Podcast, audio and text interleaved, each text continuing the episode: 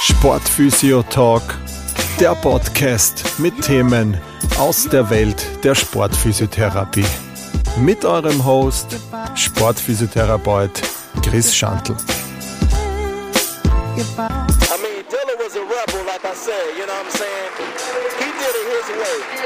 From the beginning to the ending, you know what I'm saying? Ja, hallo zur 20. Folge des Sportphysio Talks, äh, der zweite Runde sozusagen.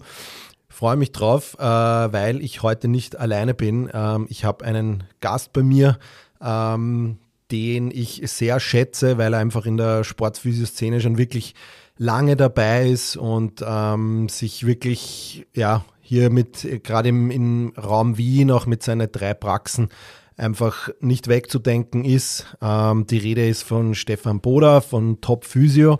Ähm, der Stefan hat eigentlich so nach seinem Abschluss in der Physiotherapie auch noch den Schritt ins, ins Ausland gewagt und hat dann noch seinen Master in, in Australien gemacht. Und, und von da an hat ihm eigentlich ein Thema immer sehr, sehr äh, brennend interessiert. Ähm, das ist das heutige Thema der Folge, der Hüft- und Leistenschmerz im Sport und hat da einfach wirklich in den, in den letzten Jahren sehr viel Recherche betrieben und, und Erfahrung sammeln dürfen und hat da auch in der ganzen Zusammenarbeit mit, mit sämtlichen Sportlern und Sportlerinnen da einfach auch viel, viel Input äh, eben bekommen und, und einfach eben, wie gesagt, Erfahrung sammeln können und ein, sicher eine Expertise jetzt schon erlangt nach all diesen Jahren und ähm, hat hier jetzt dann auch, äh, darüber reden wir auch heute noch in der Folge, auch dazu ein spannendes äh, Projekt ins Leben gerufen, das wahrscheinlich so Ende des Jahres äh, zugänglich für, für alle Kollegen und Kolleginnen noch sein wird. Da geht es genau um diese Problematik eben, äh, den Hüft- und Leistenschmerz. Und genau, neben all dem, was ich jetzt äh, gerade über den Stefan erwähnt habe, hat der Stefan auch noch sehr viel Erfahrung im Sport sammeln dürfen. Unter anderem stand er da wirklich einige Jahre bei den äh, Eishockeyspielern des äh, A-Nationalteams an der Bande und hat sich da sozusagen gekümmert darum, dass die ganzen Spieler immer fit am Eis standen und äh, alles, was sonst noch dazugehört in, in der Sportphysio-Szene sozusagen. Mittlerweile hat er äh, die Bande gegen die Bank gewechselt und äh, sitzt jetzt beim A-Nationalteam auf der Bank und kümmert sich sozusagen um die Wehwehchen von David Alaba, Marco Arnautovic und Co. Und genau, darüber sprechen wir heute weniger. Wir sprechen über Hüft- und Leistenschmerz im Sport. Da freue ich mich schon wirklich drauf. Und ja, ich denke mal, wir können starten. Ja, hallo Stefan, vielen Dank für deine Zeit, dass wir es geschafft haben. Freut mich, dass du da bist. Freut mich auch sehr. Danke für die Einladung. Ähm, ich habe mal, wie wir uns äh, getroffen haben, immer gedacht, wir, wir arbeiten schon länger nebeneinander eigentlich von der Luftlinie her. Ja. Äh, jetzt habe ich mir gedacht, jetzt haben wir es endlich einmal geschafft. Also die Zuhörer wissen das vielleicht gar nicht, dass wir uns jetzt heute eigentlich das erste Mal sehen, obwohl wir im selben äh, Bezirk arbeiten oder eine Praxis haben. Aber heute haben wir es endlich geschafft, dass wir äh, uns auch persönlich treffen. Das freut mich wirklich sehr. Ähm, das heutige Thema Hüft- und Leistenschmerz im Sport. Ein Thema, was dich äh, lange schon beschäftigt, wie wir geredet haben. Warum kam es dazu? Hast du selber Erfahrungen damit gemacht? Hast du selber in deiner Zeit als Sportler auch mit so Leistenschmerzen zu tun gehabt? Oder ist die Interesse dafür einfach gewachsen in deiner Zeit, wo du jetzt in der Praxis einfach schon viel, viel Erfahrung damit gehabt hast und viel gesehen hast und dir gedacht hast, hey, das ist ein Thema, wo man echt was noch rausholen kann aus dem Ganzen? Ja, also ich habe tatsächlich noch nie wirklich Leistenprobleme gehabt, Gott sei Dank. Ähm, nicht, weil ich so eine super Präventionsarbeit leiste, ich glaube, ich habe einfach, einfach ein Glück gehabt. Ähm, beschäftige mich jetzt wirklich schon seit circa 14 Jahren mit dem Thema. Äh, habe eben angefangen, Fußballer, vorwiegend eher im Hobbybereich, äh, unterklassig zu betreuen und habe gemerkt, dass ich da wirklich manchmal auch anstehe und das Thema aber trotzdem sehr spannend finde. Habe dann beim, beim Masterstudium in Australien auch mein Seminarpaper drüber geschrieben. Damals noch hat es geheißen Schambeinentzündung, wo wir dann später noch dazukommen mhm. werden. Äh, und auch während dem Studium eine Australian Rules Footballmannschaft betreut, die, falls das jemand nicht kennt, eine sehr laufintensive Sportart ist mit vielen Richtungswechseln und vielen Kicks. Und hatte da natürlich auch einige Möglichkeiten, Sportler mit Leistenschmerzen zu betreuen. Und dann ging es eigentlich so in Wien weiter mit äh, vielen Fußballern, Eishockeyspielern, äh, die immer wieder diese Problematik haben. Mhm. Sehr cool, ja. Also ich glaube auch, ähm, man muss nicht immer alles selber erlebt haben. Äh, bei mir ist zwar das Kreuzband, ich habe äh, drei Kreuzbandoperationen hinter mir, deshalb ist für mich das Thema Kreuzband so ein bisschen mein, mein Liebling, ja, also wo ich mich sehr damit auseinandersetze auch. Ähm, aber ja, genau, das sind, sind alles schon, also man kann richtig sagen, du hast schon lange Erfahrung damit. Das heißt, du beschäftigst dich wirklich schon lange damit. Die Sportarten, die du ja auch betreut hast, mit äh, jetzt besonders, wenn man jetzt hergeht mit, mit Eishockey und jetzt auch äh, Fußballnationalteam, das sind ja alles so wenn man sagt, so Risikosportarten, die auch diesen Hüft-Leistenschmerz ein bisschen, du hast das eher erwähnt, mit Richtungswechseln, Stop and Go, Drehbewegungen, wo, wo gekickt wird oder gepasst wird, ja. Ähm, oder wo stabilisiert werden muss beim Eishockey-Schlagschuss jetzt, ja, wo es dann vielleicht auch einbeinig bist. Ähm, das sind ja alles so typische Risikosportarten dafür, ja. Was sind deiner Meinung nach so ein bisschen so die Gründe dafür, warum genau bei diesen Sportarten so ein bisschen diese ähm, Schmerzen noch verhäuft auftreten? Natürlich, wir haben so gesagt, diese Richtungswechsel. Ähm, was ist da für dich jetzt aber noch so ein Grund oft dafür? Ist das jetzt vielleicht, weil du eingangs erwähnt hast, auch Prävention, ja, wird da vielleicht weniger Prävention betrieben oder ist es einfach Überbelastung oder ist es äh, funktionell? Was hast du da so in deiner, in deiner Zeit jetzt da erfahren, was oft so Gründe dafür sind, für so ein, eine, eine Problematik im Hüftleistenbereich? Ja, also die Gründe sind sicher äh, mehrere. Ich denke, an oberster Stelle ist einfach sehr oft die Belastung selber oder die Überlastung wobei es oft ein Belastungswechsel ist. Ja. Zum Beispiel weiß man, dass Fußballer häufig beim Wechsel vom Kunstrasen auf den Rasen oder umgekehrt, wenn der stattfindet, was ja zum Beispiel, wenn man jetzt in Österreich spielt und nicht in der Bundesliga, doch passieren mhm. kann. Äh, natürlich machen die Spieler sehr oft den Kunstrasen verantwortlich für alle Probleme, aber man hat eigentlich gesehen, dass es statistisch gesehen wurscht ist. Es ist einfach dieser Wechsel in der Belastung das Problem. Ähm, das Zweite ist, denke ich, auch, dass äh, die Sportarten wie jetzt zum Beispiel Eishockey, Fußball insbesondere, weiß man, dass Sportler, die das auch in jungen Jahren schon betreiben, eher dazu neigen, dass sie Veränderungen am Hüftgelenk haben, wie mhm. zum Beispiel einen Cam, äh, Cam-Symptomatik, wo jetzt eben die Femortailierung oder Femorhalstailierung mhm. äh, fehlt. Und das kann dann wieder zu einer Kaskade kommen, dass eben die Hüfte zu unbeweglich ist und selber die Probleme macht oder dann die Adduktorenmuskulatur oder Bauchmuskulatur zu viel machen müssen. Also die Gründe sind einfach mannigfaltig. Ähm, natürlich auch funktionelle äh, Ursachen, wenn jetzt Spieler äh, stark im Wachstum sind und einfach ihre Beinachse möglicherweise noch nicht so gut stabilisieren können und dann auch wieder den Wechsel zur Kampfmannschaft haben. Also dann greifen wir wieder in dieses mhm. Belastungswechsel-Thema hinein. Mhm. Also sehr viele Überlappungen ähm, was es eben so spannend macht. Mhm. Ähm, der, da gibt es ja eine Menge Begriffe dafür. Es gibt, äh, ich habe im Vorfeld noch ein bisschen geschaut, alles ist mir auch nicht mehr eingefallen, aber weiche Leiste, die Sportlerleiste, ähm, Schambeinentzündung. Das ist ja oft so, wenn das Wort fällt, dann ist ja gleich einmal so ja, Stille im Raum. Stille im Raum, genau, weil da weiß man, das äh, ist eine zahre Geschichte oder kann eine zahre mhm. Geschichte sein, wenn es es wirklich ist. Ja. Also der Begriff, gerade der Bereich im Hüftleisten, im Schmerz, da gibt es ja jetzt noch nicht so diesen einen Begriff, beziehungsweise soll es den überhaupt geben, diesen einen Begriff dafür, oder ist es halt eben da wichtig, auch wirklich zu differenzieren? Ja, also da gibt's, werden wir dann eh noch später drauf, was, was die Diagnostik und so betrifft, dann auch diese Differenzierung. Ja. Also ich glaube, es ist ein Thema, wo gefühlt häufig auftritt, aber vielleicht noch nicht so einen äh, einheitlichen Begriffserklärung vielleicht dafür auch gibt oder eben auch gar keine geben sollte, ja, weil irgendwie eben nicht immer nur die Leiste betroffen ist, sondern eben wirklich die Adduktoren selber vielleicht oder die, das Hüftgelenk per se oder es kommt von ganz woanders. Ja.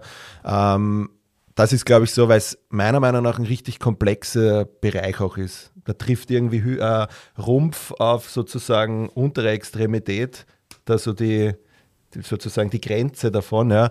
Und ähm, das macht es halt schon auch, weil ja sowohl von unten was kommen kann eigentlich, als auch von oben, was so einen Schmerz auslöst. Ja.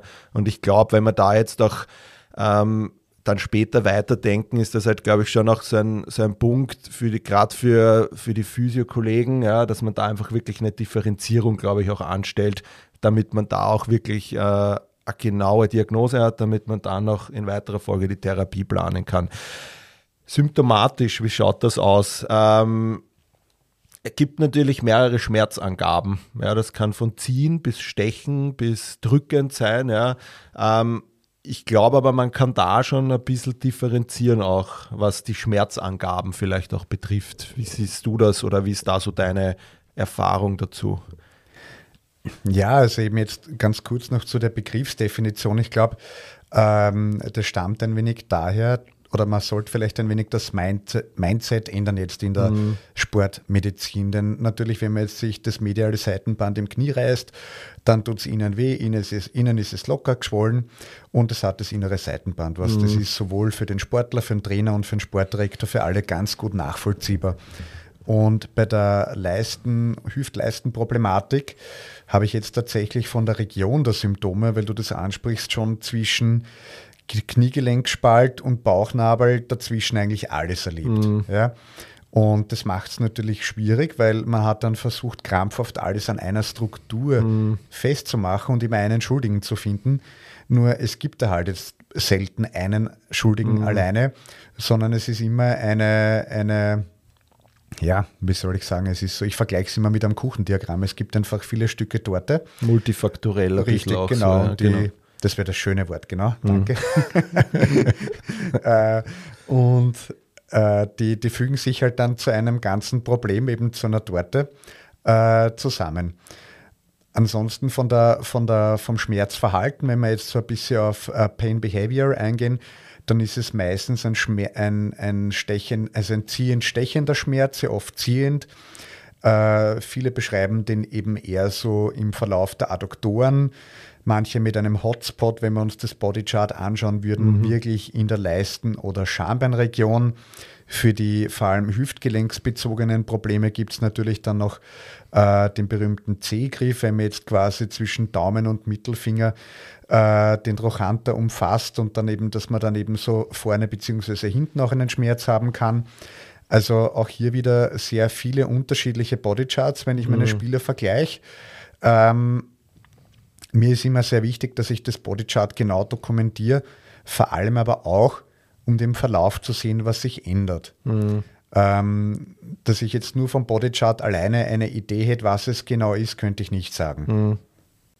Also ich glaube auch, das ist so, wie du siehst, wenn wir beim, beim Innenband bleiben, ja, das ist halt so, wenn der zu dir kommt, dann weiß, das ist es. Ja, ähm, aber das ist halt wieder so eine, eine Problematik, wo, wo einfach eben so viele Faktoren eine Rolle spielen ja, und man da einfach, glaube ich, auch wirklich Erfahrung einerseits braucht, glaube ich, wenn man die jetzt vielleicht nicht hat, dass man vielleicht ein gutes Screening-Tool hat, ja, wo man sich vielleicht oder eine, einen roten Faden hat, wo man vielleicht seine Punkte abhaken kann, glaube ich, wenn jetzt nicht so die Erfahrung oder so diese Expertise da ist, die du auch hast, ja, ähm, zu dem Thema, wenn man das jetzt zum Beispiel ein ganzer Junger ist, ja, der dann aber vielleicht die Möglichkeit hat, irgendwo im Sport zu arbeiten und dann äh, diesen äh, jemanden hat mit Leistenschmerz oder der zu ihm kommt, da zieht's, ja, ähm, dass man da einfach wirklich äh, eh wie so oft bei diesen ganzen Überbelastungs-, äh, Fehlbelastungssachen, dass man da wirklich mehrere Faktoren sozusagen auch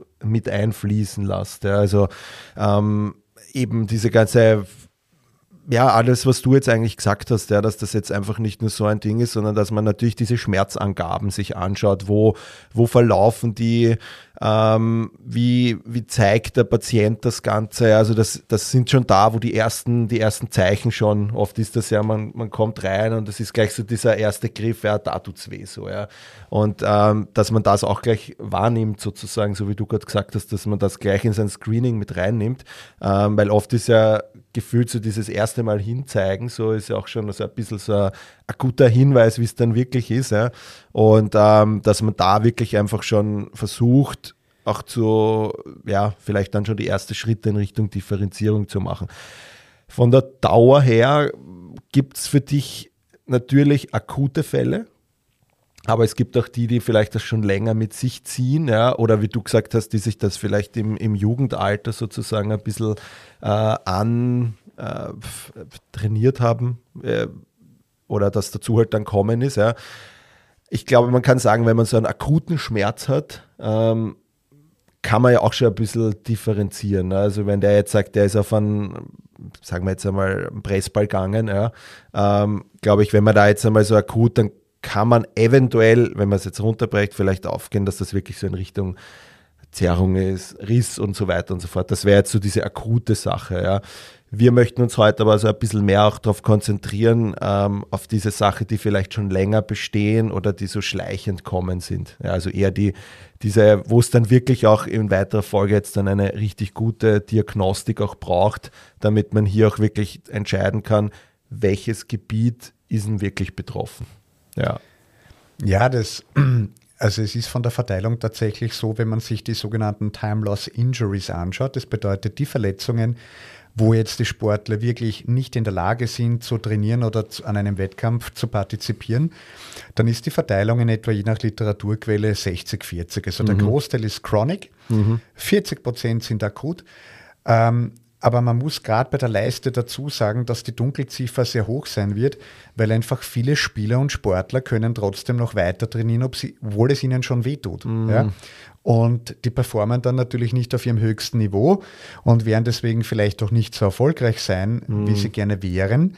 Aber eben der Großteil ist eben jetzt schon eindeutig chronic. Mhm. Ähm, wie du richtig sagst, bei den akuten Verletzungen kann man oft eher in Richtung Zerrung denken. Da ist eigentlich auch in zwei Drittel der Fälle der Adductor longus der Muskel, der am häufigsten äh, betroffen ist, zumindest im Fußball. Mhm. Und dann gibt es halt noch die dritte Kategorie, akut auf chronisch, wenn mhm. jemand schon länger Leistenprobleme hatte und dann noch einmal wo zu viel macht oder zum Beispiel beim Eishockey an der Bande einen Check bekommt von hinten, obwohl er gerade die Adduktoren angespannt sind das sind dann die Sachen, die wirklich auch zu schwereren Verletzungen führen können. Mhm. Aber ich würde auch sagen, beschränken wir uns heute auf den chronischen oder Overuse-Teil, mhm. weil ansonsten wird es einfach zu lange und den Rahmen sprengen. Genau, ja. Da gibt es sicher noch eine eigene Folge dann noch zu Muskelverletzungen oder zu akuten Muskelverletzungen. Habe ich auch schon in meiner To-Do-Liste stehen. Da kann man das dann auch noch näher drauf eingehen, auf das Ganze. Okay, ähm, ich komme zu dir in die Praxis und äh, sage ich will zum Stefan, weil ich habe Leistenschmerzen. Ja? Ähm, wie schaut dann so deine Diagnostik aus? Wie gehst du es an? Was sind vielleicht Tools, die du verwendest? Gibt es da bestimmte Screening-Verfahren, die man schon in der Diagnostik anschauen kann? Schaust du es dir nur strukturell an? Schaust du auch funktionell drauf? Lass du da vielleicht auch äh, sportartspezifische Bewegungen ausführen, wo da vielleicht irgendwas passiert? Und damit du dann in weiterer Folge das Ganze differenzieren kannst, um dann eine Planung zu machen. So, wenn ich sage jetzt, hallo, ich bin der Chris, ich habe Leistenschmerzen. Ja, also ich, ich glaube, es ist extrem wichtig bei dieser Verletzung, wie auch bei allen, aber bei der besonders, dass man einen Plan hat, eine gewisse Struktur oder wenn man so will, einen Algorithmus. Mhm. Ja? Äh, wenn jetzt jemand schon anruft und einen Termin will, kriegt er vorab einmal von mir einen Online-Fragebogen, den er am Tag der Therapie oder am Vortag ausfüllen soll. Da verwende ich den sogenannten HAGOS, der Hip and Groin Outcome Score. Mhm. Da weiß man, dass der eine gute Korrelation hat, eben mit dem Wohlbefinden, aber auch der sportlichen, körperlichen Leistungsfähigkeit bei Leistenschmerzen. Mhm. Also das wird einmal immer eingangs erhoben. Es gibt dann zu festgesetzten Zeitpunkten Zwischenbefunde oder Abschlussbefunde. Ähm, beim ersten Termin gilt es einmal für mich zu, zu einige Dinge zu klären. Ja? Es ist so, dass äh, man 2014 diese, die, diese babylonische Verwirrung der mehreren Diagnosen mhm. mit einem Doha-Agreement, weil es eben in Doha war, äh, lösen wollte. Mhm. Und da einigte man sich auf drei Überkategorien und vier Unterkategorien der dritten. Mhm. Die würde ich gern kurz durchgehen, weil mhm, nach denen gerne. gestalte ich eigentlich auch meine, äh, meine Befundung. Weil das Wichtigste für Day One in der Physiotherapie ist ja mal immer zu schauen, hat er was Böses, hat er Red Flags, brauchen wir weiter unter, weitere Untersuchungen oder ist er eh auch bei mir richtig und dann suche ich schnell oder finde ich eine physiotherapeutische Diagnose und arbeite mit ihm. Aber um einmal das Wichtigste abzuklären, Kategorie 1 vom Doha Agreement wäre Other Categories. Mhm. Das klingt jetzt relativ kryptisch, aber es sind in Wirklichkeit alle Dinge, die vielleicht nicht prima in die Physiopraxis gehören, ähm, können urogynäkologische Probleme mhm. sein, können natürlich auch von Darm oder von äh, allgemeinchirurgischer Sicht relevante Pathologien sein und auch natürlich die Lendenwirbelsäule oder die Wirbelsäule kann ein Teil sein. Mhm. Also hier mal schauen, ist es wirklich eine Hüfte oder Leiste oder tut es nur so. Das zweite wäre dann auch, um auszuschließen, sehr wichtig, äh, das Hüftgelenk als solches selber. Das sollte auch immer wieder in den weiteren äh, Behandlungsverläufen weiter untersucht werden. Weil ich habe schon oft gehabt, dass Spieler eingangs keine Hüftprobleme haben und beim vierten Termin zeigt sich dann, dass der wirklich ein Hüftproblem eigentlich bekommen mhm. hat, was sich beim ersten Termin nicht so manifestiert hat. Ähnlich ist es mit den äh, chirurgischen Indikationen, wie zum Beispiel äh, der direkten oder der indirekten Leistenherne oder eben der hinteren Bauchwandschwäche. Also es gibt so ein paar Dinge, die muss man immer im Hinterkopf behalten. Da gehört auf jeden Fall die Hüfte, das Hüftgelenk dazu, aber auch die Hernien. Und natürlich eingangs, aber auch währenddessen immer bitte die bösen Sachen checken, andere Pathologien, mhm. weil ähm, ansonsten der Sportler oder die Sportlerin bei uns wahrscheinlich falsch am Platz ist. Mhm. Und wenn wir dann all diese Sachen mal geklärt haben, kommen wir in die dritte Gruppe. Mhm. Und die hat sich dann eben wieder in vier Subcategories unterteilt. Mhm. Äh, das sind die adduktorenbezogenen, Iliopsoas, Schambein und inguinal bezogenen Leistenschmerzen. Mhm. Und ich finde es sehr wichtig, dass man auch hier wieder, der Hauptteil ist eigentlich adduktorenbezogen. Mhm. Sonst wahrscheinlich im Volksmund als ein Zirkel bekannt mhm. oder Adduktorenproblematik. Äh, aber auch wichtig, dass man diese Worte wählt, weil wir wissen ja, dass wir auch mit unseren Worten unter anderem Leuten mhm. schaden können und nicht nur Gutes tun. Genau, ja. Also ich glaube auch einfach da, Education ist super wichtig, auch in dem, in dieser ersten Einheit Physio sozusagen, dass man da einfach auch vielleicht über ein paar Mythen aufklärt, sozusagen so.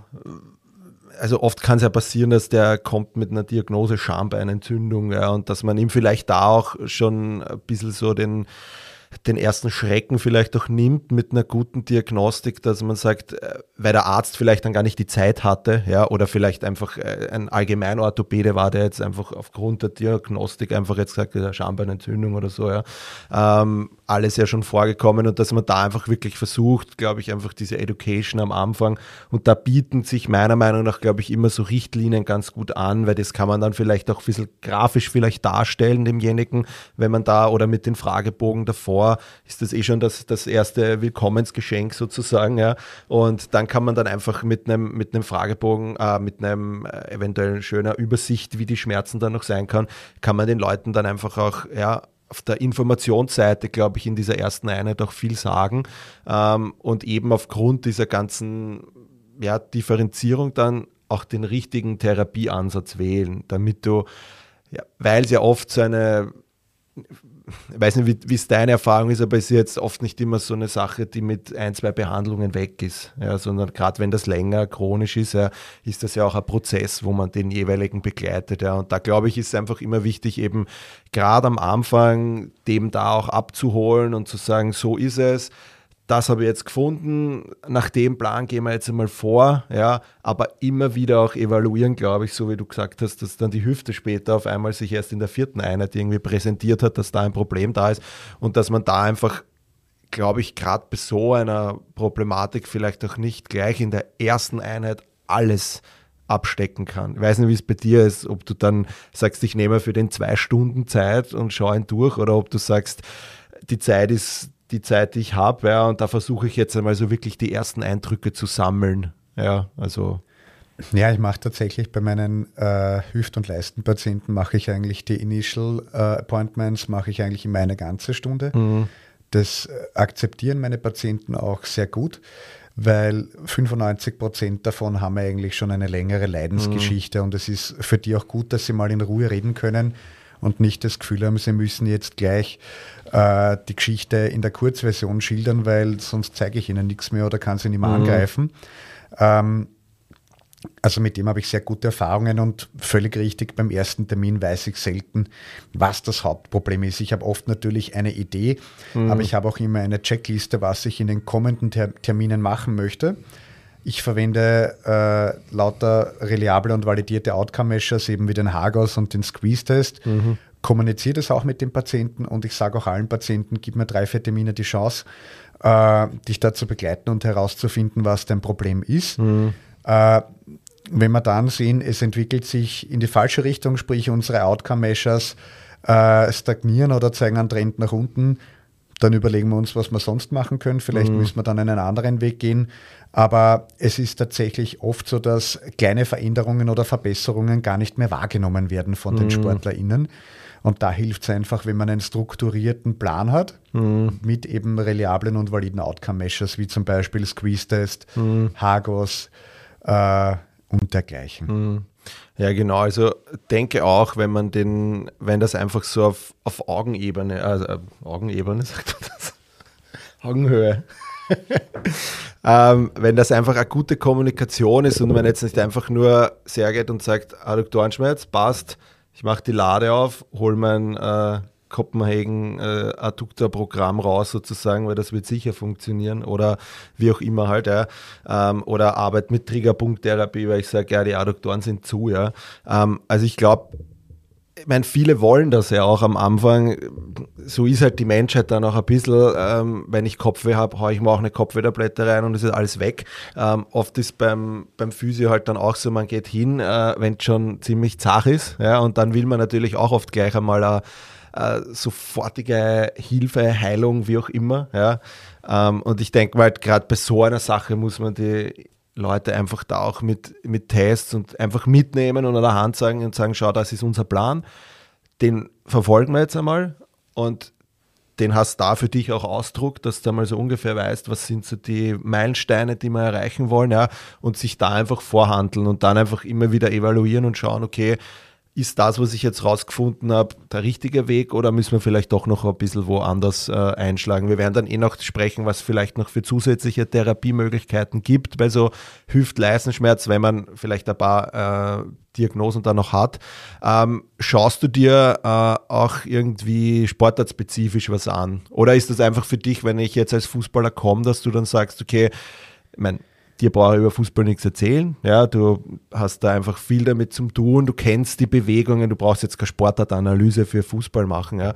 Ähm, aber lass du dir den auch anschauen, dass du irgendwie so Stop-and-Go-Bewegungen machst oder bei der Leistegeschichte oder sagst du, du kannst mit den Tests ganz gut, die du vielleicht auf der Liga machst oder die du vielleicht im Trainingsraum im Stand oder so dir anschaust, äh, kriegst du da schon eine gute Differenzierung aus oder willst du dir da auch noch irgendwie was Spezielleres anschauen? Es muss ja nicht immer sein, dass man an jeden gleich auch äh, aufs Laufband stellt. Ja.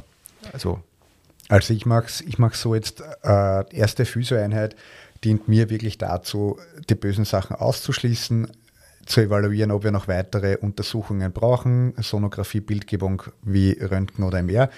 Ähm, aber auch um eben eine, eine Arbeitsdiagnose wie eine von diesen sechs verschiedenen vom Doha Agreement zu finden. Mhm. Ähm, ich nutze zum Beispiel gerne sogenannte Cluster-Tests jetzt bei der Hüfte, dass ich sage, wenn die Flexion eingeschränkt ist, passiv und schmerzhaft, lasse ich ihn auch squatten.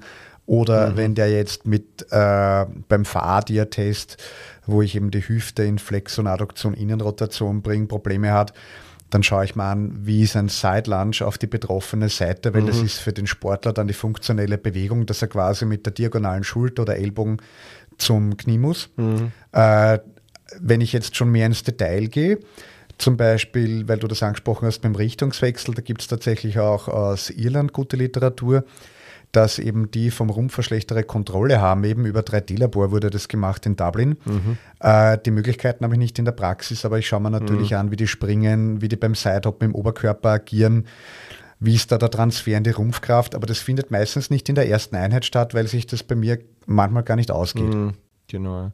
Also ich glaube auch, äh, wenn wir da im Sport einfach sind, ist diese funktionelle Diagnostik ist dann auch super wichtig, einfach auch, ob das jetzt in der ersten Einheit nicht ist, aber ähm, dass ich jetzt vielleicht den Alltagpatienten der jetzt vielleicht zum ja, Biller gehen will, jetzt nicht gleich an Squat und an Richtungsweise, ist eh klar, ja. Aber gerade im Sport, glaube ich, sollte man sich die Bewegungen dann auch immer wieder mal anschauen oder wenn mich eben was findet, wie schaut da Kniebeuge aus, ja. Ich glaube, das ist da einfach auch wichtig, das mit einzubeziehen, das Ganze, das Funktionelle dann auch immer.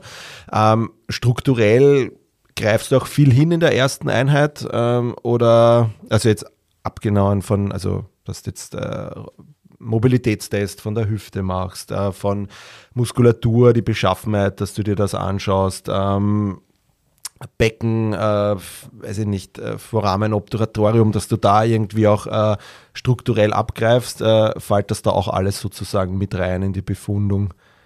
Genau, also nachdem ich mal so meinen, meinen Befundungsalgorithmus, wo ich mal Uh, Other Categories und Hip-Related Groin Pain, wo ich das mal quasi ausschließen möchte, wo ich halt mhm. eben die, das Hüftgelenk auch tatsächlich teste, ist eigentlich mein nächster Schritt immer, dass ich mich auf die Suche nach der schmerzhaften Struktur begebe. Ähm, das erfolgt dann oft eben durch Bewegungen, Widerstandstests oder auch die Palpation. Äh, bei der Palpation nehme ich mir immer recht viel Zeit und bin da sehr genau. Mhm. Und oft ist es so, dass man mit der Palpation, wie ich es gerne nenne, äh, das Opfer findet. Mhm. Das ist dann das, wegen dem der Spieler oder die Spielerin halt da ist. Ähm, das kann man dann auch gleich oft Probe behandeln. Sagen wir jetzt, wenn das der Adductor longus ist, dass man eine, eine intensive Faszienmanipulation oder Weichteiltechnik macht oder einen Triggerpunkt. Mhm. Oder wenn ich davon ausgehe, es ist jetzt das Hüftgelenk nicht so mobil, dort eine manuelle Technik. Ähm, aber besonders, und das macht ja diese Hüft- und Leistenschmerzen so spannend, muss man dann in den Folgeterminen eigentlich nicht nur beim Opfer bleiben, sondern auch den Täter suchen. Und da kann es natürlich sehr viele Gründe dafür geben. Mhm. Aber so erste Einheit ist eben, wie schon gesagt, Baseline einmal schaffen, gute Outcome-Measures, gute Kommunikation und dann eben auch noch eine beleidigte Struktur oder eine irritierte Struktur festlegen, mhm. die uns dann auch wieder sagt, in welche Richtung die Reise gehen wird. Mhm. Ähm, bei so Diagnostik, ähm, ich meine, es ist jetzt so ein Thema, was im Sport jetzt immer so noch, ich weiß nicht, ob es, ich glaube schon, dass es noch ein bisschen stiefmütterlich ist, aber so Beckenboden. Ähm, wie integrierst du das in deine Diagnostik auch oder packst du das dann in die Therapie mit ein oder überprüfst du da jetzt schon auch Beckenboden? Weil es auch immer mehr hochkommt, dass dieser Beckenboden gerade bei Sportlern oft einmal auch zu schwach ist.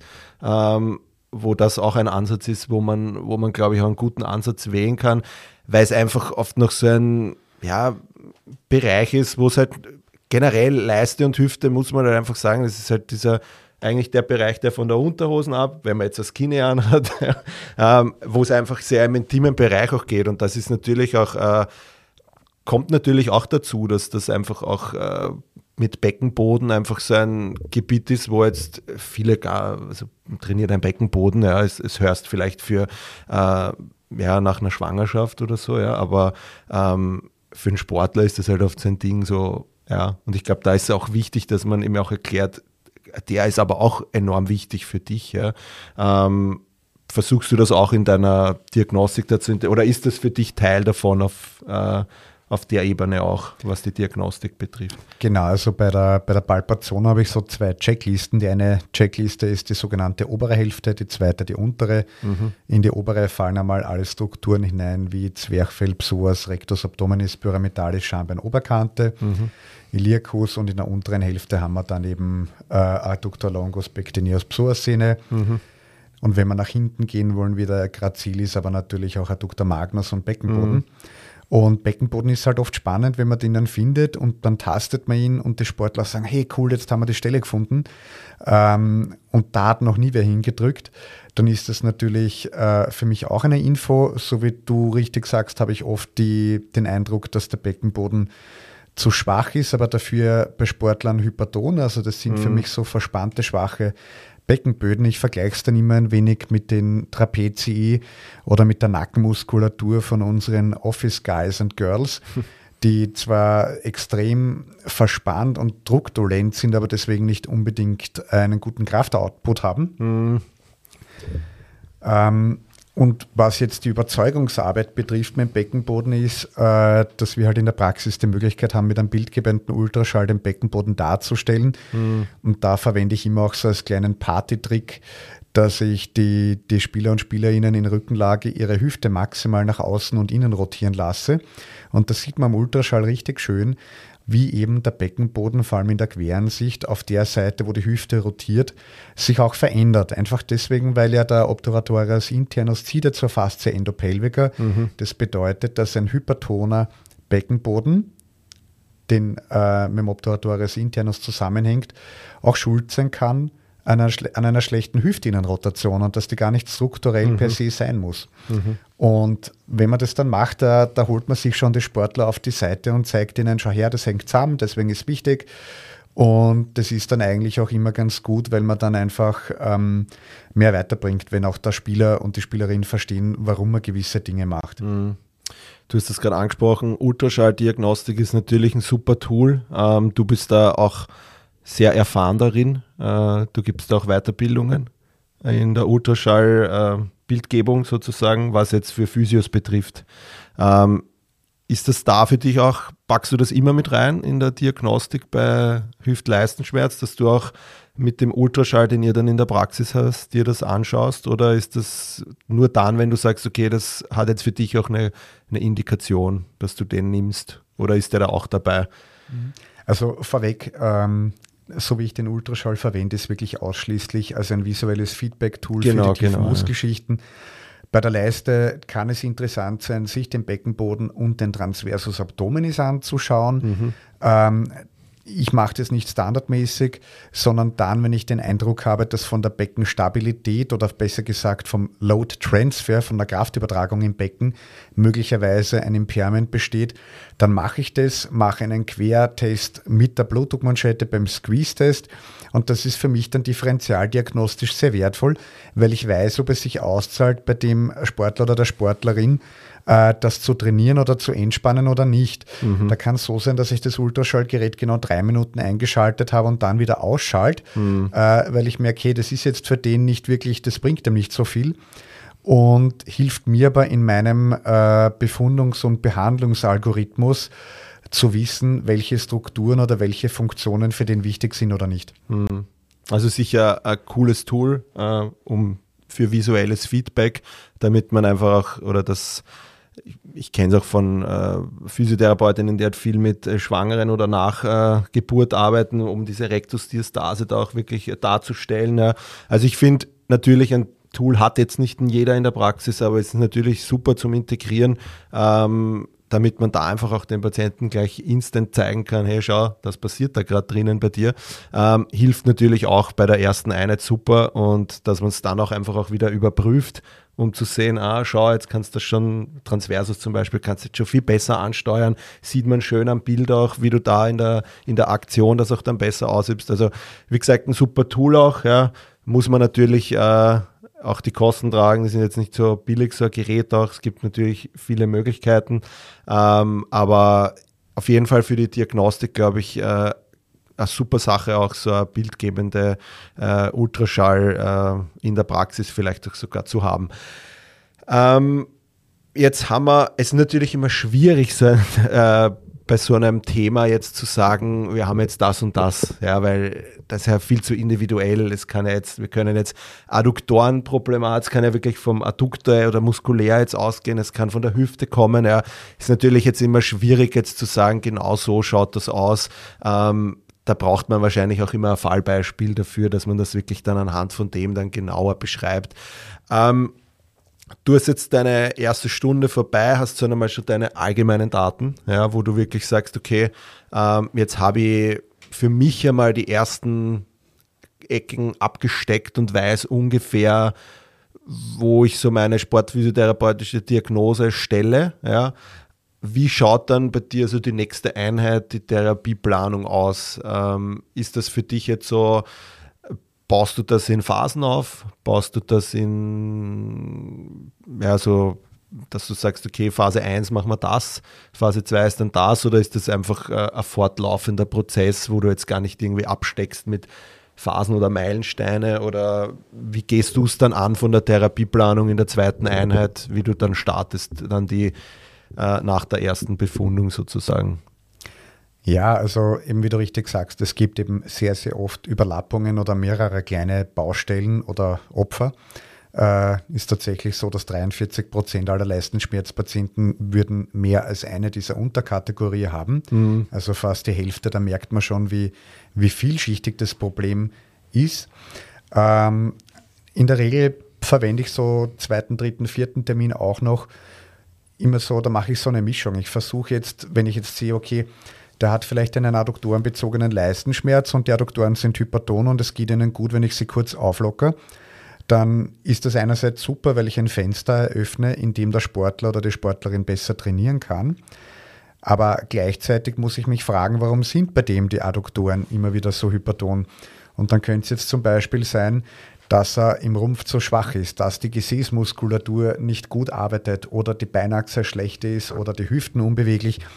Und so mache ich mich dann an die Suche und beginne zum Detektivspielen der zweiten bis vierten Einheit, ähm, damit ich dann quasi mal weiß, okay, das ist jetzt der Täter. Von der Progression her macht es jetzt bei den chronischen äh, Problemen, habe ich immer so einen schleichenden Übergang. Da orientiere ich mich sehr danach, äh, ob der Spieler zum Beispiel schmerzfrei laufen kann, ob er nur gehen kann. Jeder bekommt bei mir eigentlich schon in der ersten Einheit ein gewisses Load-Management-Programm, weil ich auch haben möchte, dass die sich weiter bewegen. Es wäre schlecht, wenn der jetzt gar nichts mehr macht. Mhm. Und da verwende ich einfach auch gern ganz simple Apps wie Schrittzähler-Apps oder eben Runtastic oder andere Lauf-Apps, mhm. weil man da schon sehr viel Information bekommen, auch über sein Belastungsmanagement. Ich lasse mir das dann zeigen. Äh, es ist auch für den Patienten von der Education her sehr gut, weil ich habe zum Beispiel Leistenschmerzpatienten, denen geht es hervorragend. Einer war jetzt gerade über, über Weihnachten mit der Freundin in Paris und sie haben Sightseeing gemacht. Dann ging es ihm wieder schlecht und der Patient war sehr verunsichert. Ähm, und dann habe ich gesagt, du schau mal auf der iPhone, geh mal auf den Schrittzähler. Und dann haben wir halt wirklich gesehen, dass der eigentlich sonst so 6000 Schritte am Tag hat und in Paris war er fleißig auf der Champs-Élysées unterwegs und hat jeden Tag über 18.000 Schritte gehabt. Und mhm. äh, wie schon eingangs erwähnt, wenn man eine gewisse Struktur und Transparenz in sein Vorgehen bringt, hilft es den Sportlern und Sportlerinnen extrem, weil es auch eine Verletzung ist, die sehr stark verunsichert, im mhm. Gegensatz jetzt zu einem Kreuzband- oder Seitenbandriss. Keine Verletzung ist schön, aber ich habe schon sehr oft den Satz gehört, dass die Spieler gesagt haben, mir wäre lieber, ich hätte einen Kreuzbandriss, weil dann mm. würde ich mhm. wissen, wann darf ich laufen, wann darf ich trainieren, genau, wann, ja. wann spiele ich wieder. Und die Leisten- und Hüftprobleme sind halt eben immer so eine Wundertüte. Mm, ja, das stimmt. Also den Satz, den hört man öfters, ähm, weil es einfach eben wie du sagst, akute Verletzungen, traumatische, die haben halt einen gewissen Reha-Prozess, den weiß man, den kennt man, da kennt man ungefähre Meilensteine, wann was wieder möglich ist. Aber auch bei so Achillessehne-Problematiken, das ist ja auch so ein Klassiker, wo es von bis dauern kann und einfach wahnsinnig viel Geduld mit ähm, gebracht werden muss vom, von der Patientenseite aus. Und ich glaube, da ist eben glaube ich aber auch eben, also ich mache es eben gern auch von der Reha-Planung, dass ich den Leuten, auch wenn es oft schwierig ist bei sowas, dass man da wirklich auch einen Plan gibt, aber ich versuche den dann halt sozusagen seinen kleinen Zettel mitzugeben, wo einfach oben steht, okay, das wäre jetzt einmal grundsätzlich der Plan. Da überprüfen wir das, da schauen wir das dann wieder an, ähm, dass er vielleicht auch noch nicht weil jetzt ein Schmerz wieder besser ist, ja, dass er dann eben auf einmal, ich meine, das war die dreifache Belastung, die der hatte, ja, ähm, dass der dann auf einmal gleich wieder statt fünf Kilometer läuft, dann gleich einmal einen 15er Kilometer raus hat und dann einfach wieder eine Überbelastung hat. Ja. Und ich glaube, das sind bei solchen Problematiken, wie wir es jetzt bei Hüft- und Leistenschmerz haben, dass man da jetzt nicht so ein Schema F drüberlegen kann, wie vielleicht beim Kreuzbandriss noch eher möglich ist, aber selbst da gibt es immer wieder Ausreißer sozusagen. Aber es ist, glaube ich, viel diese Education, äh, viel dieses Überwachen, diese Tools, die du, die, die du ihnen mitgibst, ja, ähm, was es da an Übungen gibt, natürlich, da kann man noch und nöcher, ja, dieser praktische Teil, der ist jetzt bei einem Podcast immer schwierig äh, zu, zu herzeigen. Da gibt es aber dann auch eine Möglichkeit, da sprechen wir dann noch im weiteren Verlaufe dann auch. Ähm, genau, wenn jetzt, ähm, wir haben ja gesagt, so ein Fast Fix kann man da eigentlich ausschließen in der Phase, wo wir uns jetzt bewegen. Also so, dass du einmal da reindrückst und der Schmerz ist für immer weg. Ähm, ich sage mal so, oder wer Maligan hat das gesagt, a miracle a day oder irgend sowas. Gell? Ich meine, ich glaube, das ist da ein bisschen schwierig zu schaffen, möglich, aber ich glaube, das kann man so ein bisschen streichen, dass so, so ein schneller Ansatz gibt es da eher nicht, oder? Vielleicht noch ganz kurz ähm, zu dem, was du angesprochen hast. Also ich glaube, es ist eben extrem wichtig, dass man den äh, Patientinnen auch zeigt, wo die Reise hingeht. Und ich mache es halt dann oft so, nachdem es jetzt nicht diese klassischen Milestones gibt, wie bei, der, ähm, bei einer akuten Verletzung, dass ich Ihnen im Trainingsplan das so in richtig unterschiedliche Boxen gebe. Zum Beispiel, da gibt es mal deine spezifischen Übungen, die sind meistens fürs Opfer. Das ist jetzt zum Beispiel für einen Dr. Longus einfach mal nur isometrische Squeezes. Ähm, oder wenn eben ein Iliopsoas-bezogener Leistenschmerz ist, dass wir da dann eine Dehnung einbauen oder eine Aktivierungsübung. Mhm. Dann haben wir die allgemeinen Übungen, das können sein Mobility-Übungen, Kraftübungen, weil es ist ja auch wichtig, dass die Athletinnen in der Zeit nicht dekompensieren. Ich möchte nicht, dass der oder die gar nichts macht, sondern mhm. das, was ihnen nicht wehtut. Währenddessen, nachher, wenn es kalt sind und am nächsten Tag in der Früh, das müssen und sollen sie auch machen. Dann die dritte Kategorie ist so das Ausdauer oder Ausdauer oder das Load Management Thema. Das können Einheiten am Ergo Cross Trainer oder gehenderweise oder laufenderweise später sein. Mhm. Und die vierte Kategorie ist dann das Funktionelle, wo dann oft einmal zum Beispiel der Spieler schon im Training jetzt mitmachen darf, äh, Achter, Achterdribbeln um die Hutal herum etc., wo ich mhm. weiß, es ist monitorisierbar, Koordinationsleiter, Hürden und ich brauche eigentlich inzwischen diese, dieses File immer für mich selber, mhm. damit ich meine Struktur habe. Ich glaube, dem Patienten taugt es auch. Mhm. Ähm, ich hoffe es zumindest. Aber ich finde es eben extrem wichtig, dass die damit eingebunden sind in den Prozess, weil manche fragen dann auch, stellen super Fragen, darf ich statt dem auch das machen? Darf ich vielleicht auch Crosstrainer machen statt dem Fahrrad? Mhm. Dann sage ich, na sicher, wenn es dir nicht wehtut, zu den drei beschriebenen Zeitpunkten Spitze. Mhm. Und da glaube ich halt, dass das eben wichtig ist zum Fastfix. Äh, der Fastfix ist halt relativ. Von der, äh, den braucht man oft in der, in der wirklichen Sportbetreuung. Also zum Beispiel bei der, bei der Eishockey-Weltmeisterschaft in Kopenhagen, wo ich mit war vor ein paar Jahren, haben wir bei einem Spieler das Problem gehabt, dass einfach der einen adduktorenbezogenen Leistenschmerz hatte und das natürlich nicht optimal war jetzt im Setting von einer Eishockey-Weltmeisterschaft mhm. in der A-Gruppe. Äh, und da haben wir tatsächlich wirklich vor jedem Match zu einem bestimmten Zeitpunkt eine Adduktorenmanipulation gemacht, mhm. die sehr schmerzhaft ist, sehr intensiv, aber die ihm dann half, diese 2 Stunden 15 zu spielen.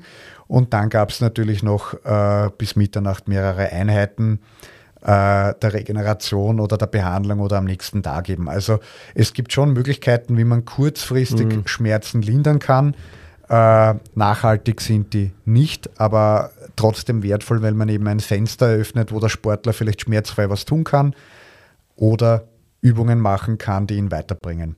Genau, also ich glaube, das ist eher ein schöner Punkt, den du da ansprichst, weil Sportphysio ja jetzt nicht nur in der Praxis stattfindet, sondern einfach auch äh, bei Wettkämpfen, Turnieren, ja, wo man ja oft einmal, wie du sagst, ein Zeitfenster sich rausholt, wo es schmerzfrei möglich ist, ja, damit man den Spieler oder die Spielerin einfach für diesen Wettkampf hinbekommt, ja.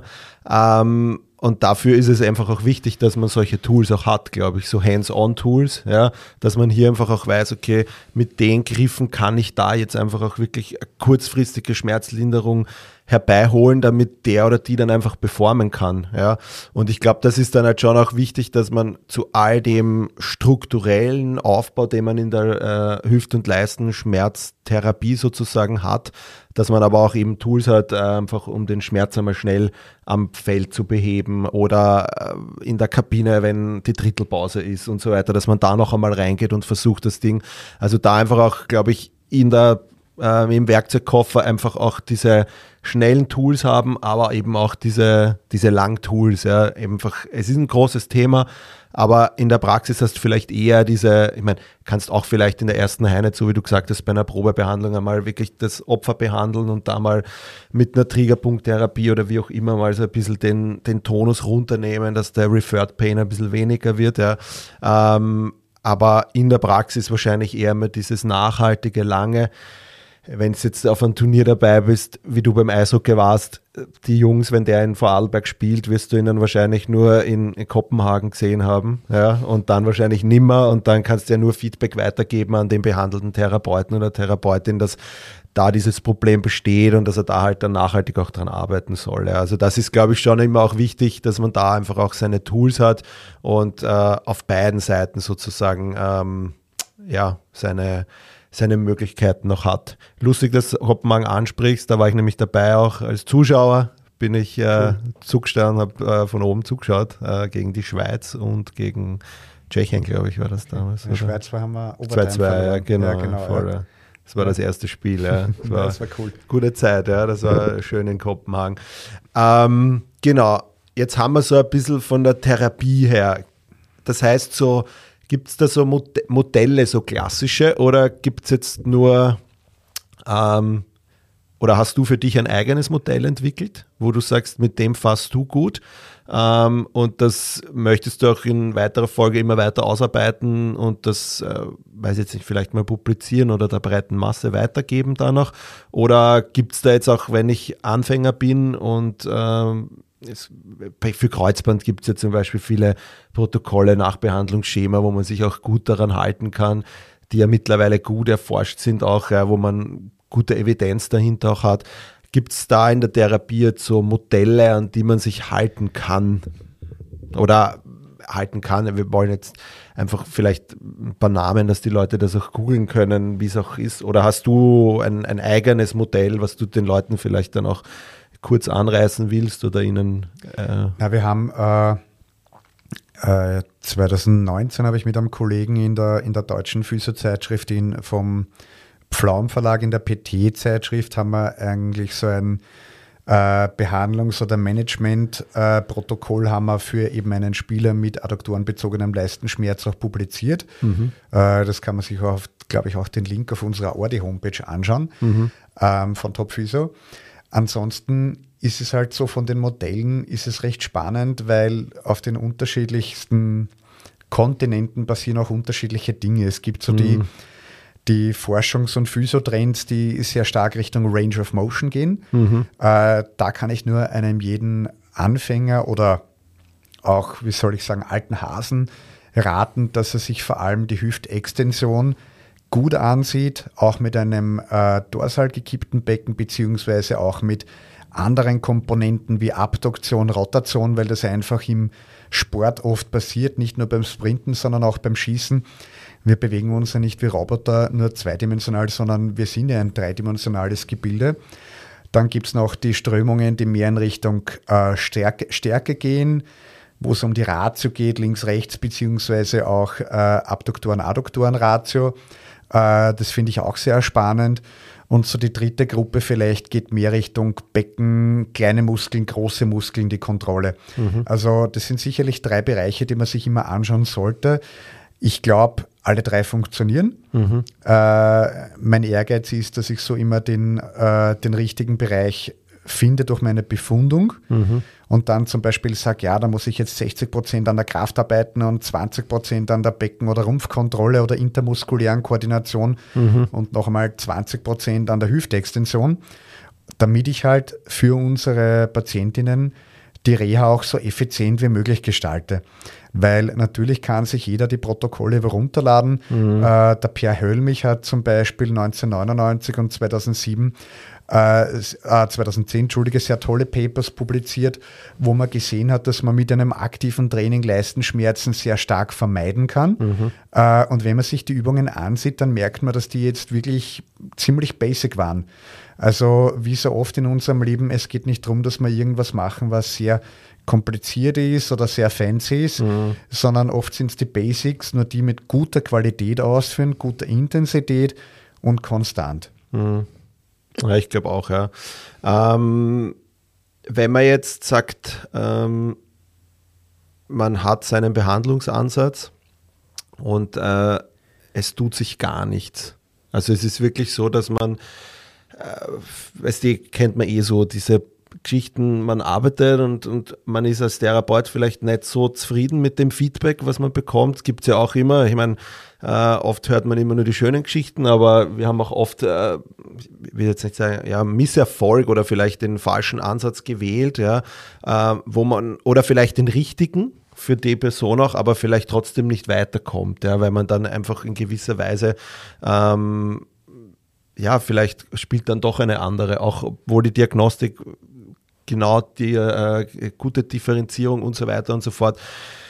Wenn es jetzt gar nicht mehr weitergeht, was sind da so für dich dann auch oft so äh, Dinge, wo du sagst, okay, was könnte man noch, also was wären noch so weitere zusätzliche Therapieansätze, die vielleicht im Zug äh, Leistenschmerz, Hüftschmerz dass man da noch eventuell äh, in Rücksprache hat, vielleicht mit einem Arzt oder einer Ärztin oder physikalische Anwendungen. Ja, wir haben jetzt sehr viel über, über aktive Sachen auch geredet ähm, oder ähm, also passiv und aktiv im Sinne von, dass, dass du dann äh, mit myofaszialen Techniken und so weiter auch an, an der Stelle arbeitest. Ja, aber hast du jetzt auch so auch ja, wir haben es äh, da vor uns stehen, sozusagen im physikalischen Bereich oder ärztliche Indikationen mit einer Stoßwelle, Injektionen und so weiter und so fort ist da.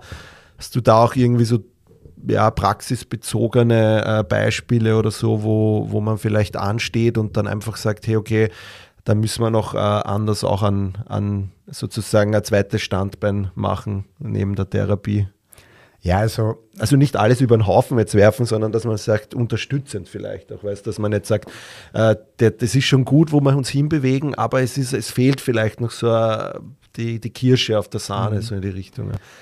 Äh, ja, absolut. Deswegen ist ja auch so wichtig, dass man eben seine, äh, seine eigenen Outcome-Measures hat, damit wir wieder für uns, aber auch für den Patienten transparent sehen, geht was weiter, geht nichts weiter, ist es genug, sind wir zufrieden, war das adäquat? Ähm, natürlich hat man dazwischen immer wieder die Setbacks, wie das der Patient zum Beispiel in Paris war mhm. und dort viele Schritte gemacht hat.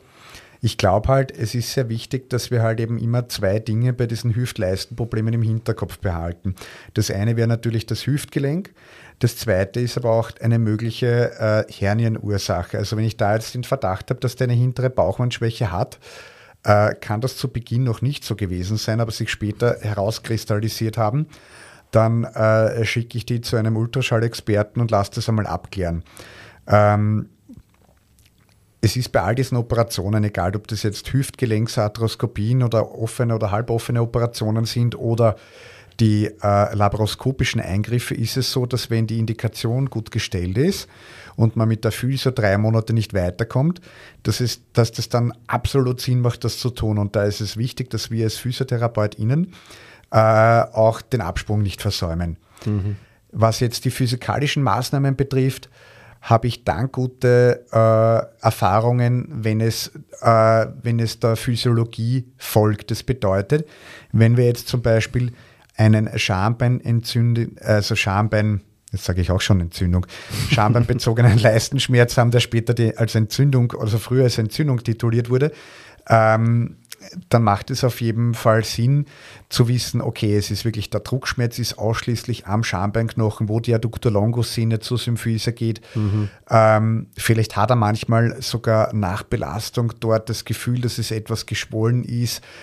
Und wenn wir eben die, den Verdacht haben, dass wir da in so einem Teufelskreis sind von einer äh, Abwehrreaktion oder Wundheilungsreaktion des Körpers, dann finde ich, dass man eben Reize wie eine ACB oder eine Stoßwelle äh, auf jeden Fall überlegen kann oder auch eine Cortisonspritze. Mhm. Das ist ganz klar eine ärztliche Kompetenz. Mhm. Das bedeutet, ich verhalte mich da sehr zurückhaltend, wenn ich dem äh, Sportler darauf hinweise, dass er noch einmal zum Arzt schauen sollte und kontaktiere aber dann den Arzt. Und dann soll der Arzt entscheiden, was er für sinnvollst, am sinnvollsten haltet. Oft ist es so, zum Beispiel auch mit der Cortisoninfiltration, äh, die natürlich nie als erste Methode erfolgen sollte, dass man sich manchmal wieder ein Fenster eröffnen kann. Mhm. Dass man eben einmal den Patienten aus seinem Schmerzzyklus rausbringt und dadurch eher Sachen machen kann, die ihn dann eigentlich über diese Stufe drüber heben. Ähm, jetzt rein physikalische Maßnahmen wie Elektrotherapie und Laser haben in meinen Augen ihre Berechtigung äh, wenn wir sehr viel Zeit zur Verfügung haben. Also im Profi- und im Hochleistungssport mhm. ist das völlig in Ordnung. Wenn ich äh, eine Stunde mit dem Patienten in der Praxis habe, äh, ist mir lieber, er macht es vielleicht zu Hause, aber nicht in der einen Stunde, wo ich ihn in der Woche sehe. Mhm. Ja, glaube ich auch. Also da ähm, ja, kann man im, im Vereinssetting natürlich, da kann man immer alles rausholen, was möglich ist, weil wenn du sechs Stunden oder mehr Zeit hast, dann kannst du natürlich äh, alles auch ausprobieren, sozusagen, was äh, ein, ein, Kollege von uns beiden hat in einer Ausbildung von, von mir gesagt, der, der Ogal, hat gesagt, hilft's nichts, schaut's nichts, aber man hat's probiert und ja, du wirst nichts anstellen damit sozusagen, ja, aber es ist einfach, wenn du es da hast, dann nutze es, ja. Ähm, vielleicht ist dieses eine Komma-Ding, was dann doch vielleicht äh, dazu beigetragen hat, dass es sich dann besser anfühlt. Ja. Genau, also und eben wenn man weiß, dass es nicht schaden wird, kann man es auf jeden Fall probieren. Jetzt eben bei Sportsettings wie Nationalteam. Ich finde zum Beispiel auch äh, bei den adduktorenbezogenen Leistenschmerzen, wenn man da Tiefenwärme zur Verfügung hat, mhm. finde ich super als Ergänzung. Vor allem, man darf ja auch eines nicht vergessen, wenn wir jetzt da bei diesen Nationalmannschaften oder Vereine mit, mit Sportlern den ganzen Tag arbeiten, ich kann ja nicht drei Stunden am Tag die Adduktoren von dem kneten, mhm. triggern, massieren und er kann ja nicht sechs Stunden am Tag trainieren. Mhm. Also da macht schon Sinn, dass man wirklich eine, eine gute, ausgewogene Behandlung findet, dass man zum Beispiel auch einmal ähm, übers vegetative Nervensystem arbeitet mhm. und die Brustwirbelsäule zum Beispiel manualtherapeutisch mhm. behandelt äh, weil das einfach auch wieder Bausteine sind und ein paar Prozent bringen können. Genau. Ja. Aber wenn wir eben jetzt die Leute nur einmal in der Woche sehen, weil die Hobbysportler sind in der zweiten Klasse in Niederösterreich, äh, dann muss man sich halt überlegen, was hat höchste Priorität mhm. in meinem Management. Das stimmt, das sehe ich genauso. Ähm, wenn du dann zu dem also jetzt gehen wir mal davon aus, es ist, die Reha-Prozess ist gut verlaufen, die Schmerzen wurden weniger, du bist mit deinen äh, Messungen, mit deinen Outcomes auch gut zufrieden und sagst, ja, ähm, das ist ein super Weg, da fühlen wir uns oder da, da sind wir am richtigen Weg und die Schmerzen sind jetzt weg. Gibt es dann so einen Moment, wo du sagst, okay, jetzt testen wir noch einmal alles durch?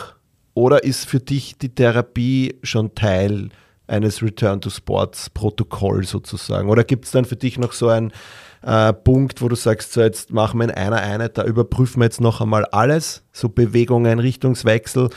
Oder ist es für dich eh auch, weil es ja so ein Prozess ist, wo du ja auch gesagt hast, der soll ja jetzt nicht aufhören zum Sporteln und er macht vielleicht eh mit der Mannschaft ein bisschen was, ja. Ähm, ist es dann für dich, dass es so wie jetzt klassisch beim Kreuzbandriss wieder so ein, da ich sage, okay, nach weiß ich nicht, drei Monaten machen wir mal einen Return-to-Run-Test, dann machen wir nach sechs Monaten da einen Test, nach acht Monaten noch einmal. Ja.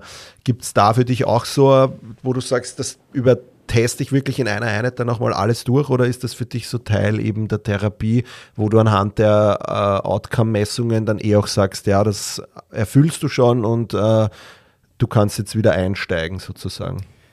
Also die Antwort ist beides.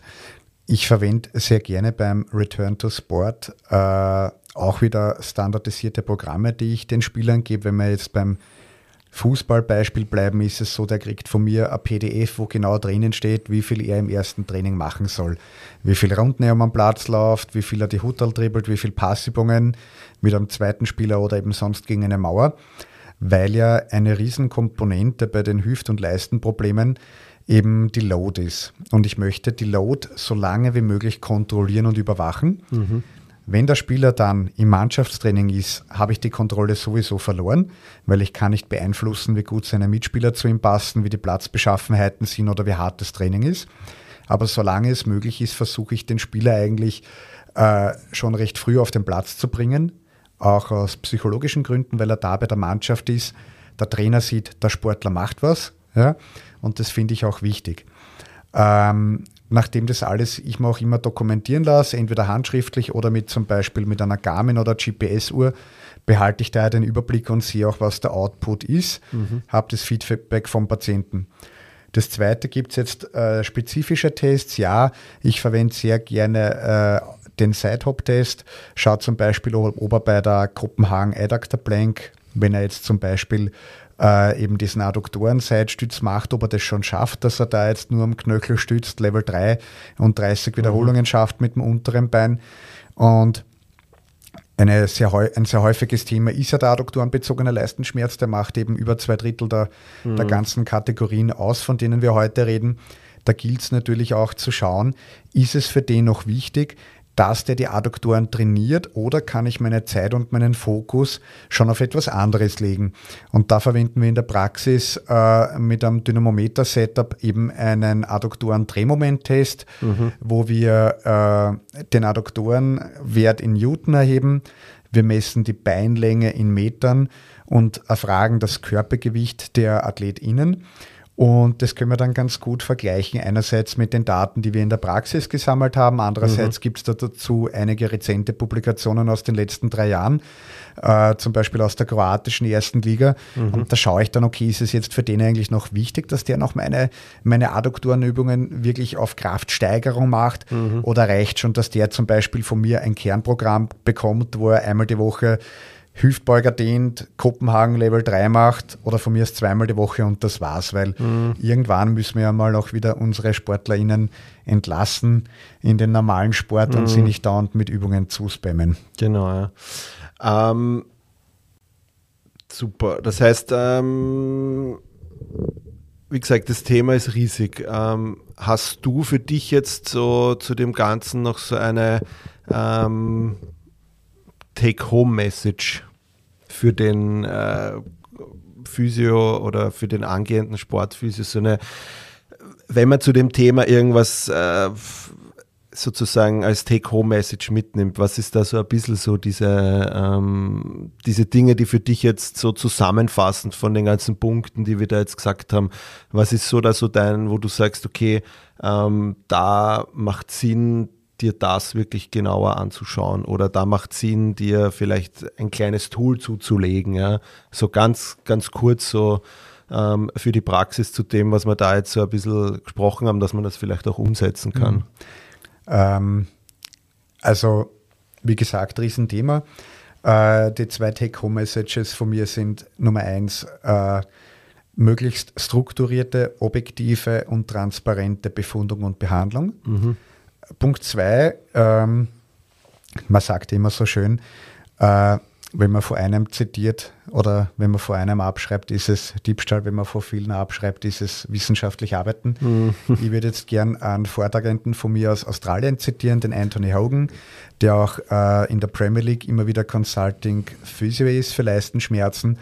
Und der hat mir so diesen einen Satz gesagt, der das, was wir gerade besprochen haben, am besten zusammenfasst. Und das ist einfach Managing the Interaction of Impairments. Mhm. Das bedeutet, wir, wir sind die Manager von allen möglichen Tortenecken und beitragenden Faktoren. Und wir brauchen eben den im Punkt 1 erwähnten äh, strukturellen Aufbau, damit wir uns da nicht in einem Bermuda-Dreieck verlieren. Mhm. Sehr schöner Satz, ja.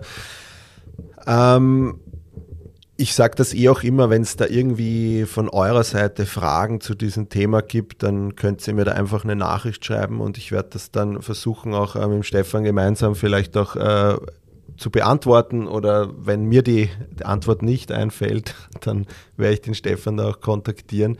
Ähm, wir haben jetzt das Thema so Natürlich, es ist, es ist angeschnitten, ein paar Punkte tiefer in die Materie reingegangen.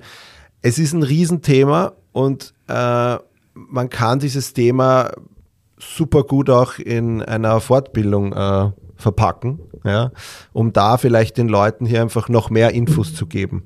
Das ist jetzt auch so, wo wir uns jetzt gerade hinbewegen. Und zwar äh, hast du ein spannendes Projekt in der Pipeline sozusagen, ähm, wo es genau um diese Problematik geht. Ähm, das heißt, Leistenschmerz, Hüftschmerz, ähm, wo man vielleicht genau das, was wir jetzt äh, besprochen haben, einfach in geballter Form und genau noch äh, tiefer in die Materie rein, mit noch mehr Infos, mit noch mehr Wissen von dir und von deinen 14 Jahren, die du jetzt einfach reingesteckt hast. Ähm, wie schaut das aus? Erzähl mir da ein bisschen was über diesen Kurs. Ähm, wie und wo finde ich den und ähm, ja. Also ich habe jetzt eben das äh, Projekt Fokusleiste für 2022 äh, quasi gestartet, einfach weil mir das Thema Riesenspaß macht und sehr am Herzen liegt. und es mich freuen wird, wenn eben diese Thematik, die in einer klassischen Bachelor-Ausbildung, aber auch oft in einem Masterstudium äh, einfach ihren Platz nicht findet, weil sie doch speziell ist, möchte ich quasi an den Mann und an die Frau bringen. Und deswegen wird es jetzt im zweiten Halbjahr 2022 wird eben die Plattform Fokusleiste online gehen mit einem Kurssystem, wo es eben im Basic-Format wird es einen Online-Kurs geben mit mehreren Modulen und auch der Möglichkeit zur Selbstevaluierung, damit der Take-Home wirklich groß ist.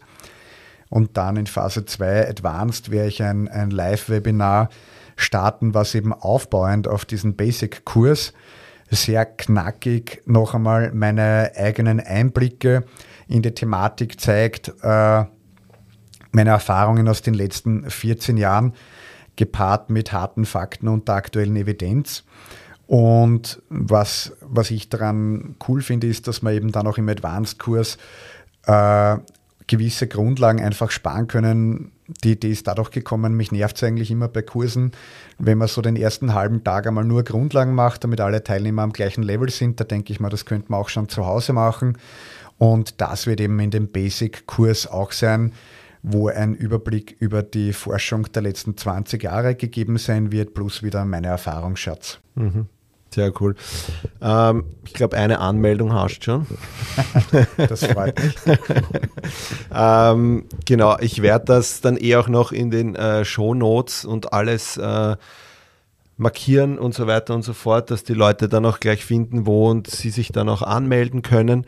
Ähm, jetzt sind wir eigentlich fast schon am Ende angelangt von dem Ganzen. Ähm, ich glaube, es ist ewig gesagt, es ist ein Riesenthema ähm, und ich glaube, dass äh, also das soll jetzt wirklich nur so der, der, der Gruß aus der Küche gewesen sein, ein bisschen diese Folge auch zu dem Thema. Ja. Ich glaube gerade, dass in dem Kurs ähm, also ich kann das, ich habe den Kurs jetzt noch nicht gemacht, ich kann es jetzt noch nicht sagen, aber anhand vom Stefan, wie ich ihn kenne, wie er arbeitet und, und auch das Feedback, was ich von vielen Kollegen und auch äh, Sportlern bekommen habe, ist einfach so, dass, dass der Stefan da wirklich richtig gut in der Materie ist und sich damit wirklich mit Begeisterung dabei ist. Und ich glaube, wenn jemand diese Begeisterung auch rüberbringt, ähm, dann nehmen die Kursteilnehmer einfach so viel mit und ich glaube einfach, da seid ihr beim Stefan einfach mit dem Kurs an der richtigen Stelle. Ähm, ich gesagt, ich freue mich schon auch dabei zu sein und das zu hören und ich glaube, da kann man dann all diese Fragezeichen, die vielleicht jetzt noch da sind, die jetzt noch nicht abgeklärt worden sind von uns, ähm, dass die da einfach jetzt dann auch in, in, mit Hilfe dieses Kurses dann vielleicht noch mehr Licht in diese ganze äh, Problematik auch bringt und da vielleicht auch Leuten, die jetzt nicht diese Erfahrung haben, vielleicht Tools in die Hand gibt, damit sie die Diagnostik besser anstellen können, vielleicht die Therapieplanung und auch das Ganze überprüfen. Und ähm, ich kann da jetzt von der Seite wirklich nur sagen, das äh, super spannendes Projekt. Ich freue mich, dass du das äh, durchziehst, dass du das angehst. Ähm, ich kann mir nur vorstellen, dass äh, äh, ein großer Erfolg wird und äh, wie gesagt, ich freue mich schon davon zu hören. Ansonsten rückblickend ähm, spannendes Thema. Nochmals ähm, haben da jetzt versucht, wirklich alles abzuklappern, was irgendwie jetzt in so einer äh, Podcast-Folge möglich ist. Ich freue mich wirklich, dass du da warst, dass du Zeit hattest, dass wir da einfach von deiner Seite auch viel Einblick bekommen. Ähm, ansonsten bleibt mir nur zu sagen, viel Erfolg für die, für die nächste anstehende Zeit, sowohl privat in der Praxis als auch mit dem ÖFP-Team. Und ähm, natürlich mit dem Kurs. Und ja, vielleicht sehen wir uns in irgendeiner oder hören uns in irgendeiner Folge wieder. Ähm, ich glaube, es gibt noch ein paar Themen, die man schön gut äh, gemeinsam besprechen auch könnte. cool. Ja, super. Also Chris, danke fürs Hosten. Hat viel Spaß gemacht und ja, danke fürs Zuhören. Ja, das war es auch schon wieder mit der heutigen Folge. Ich hoffe, ihr hattet Spaß dabei.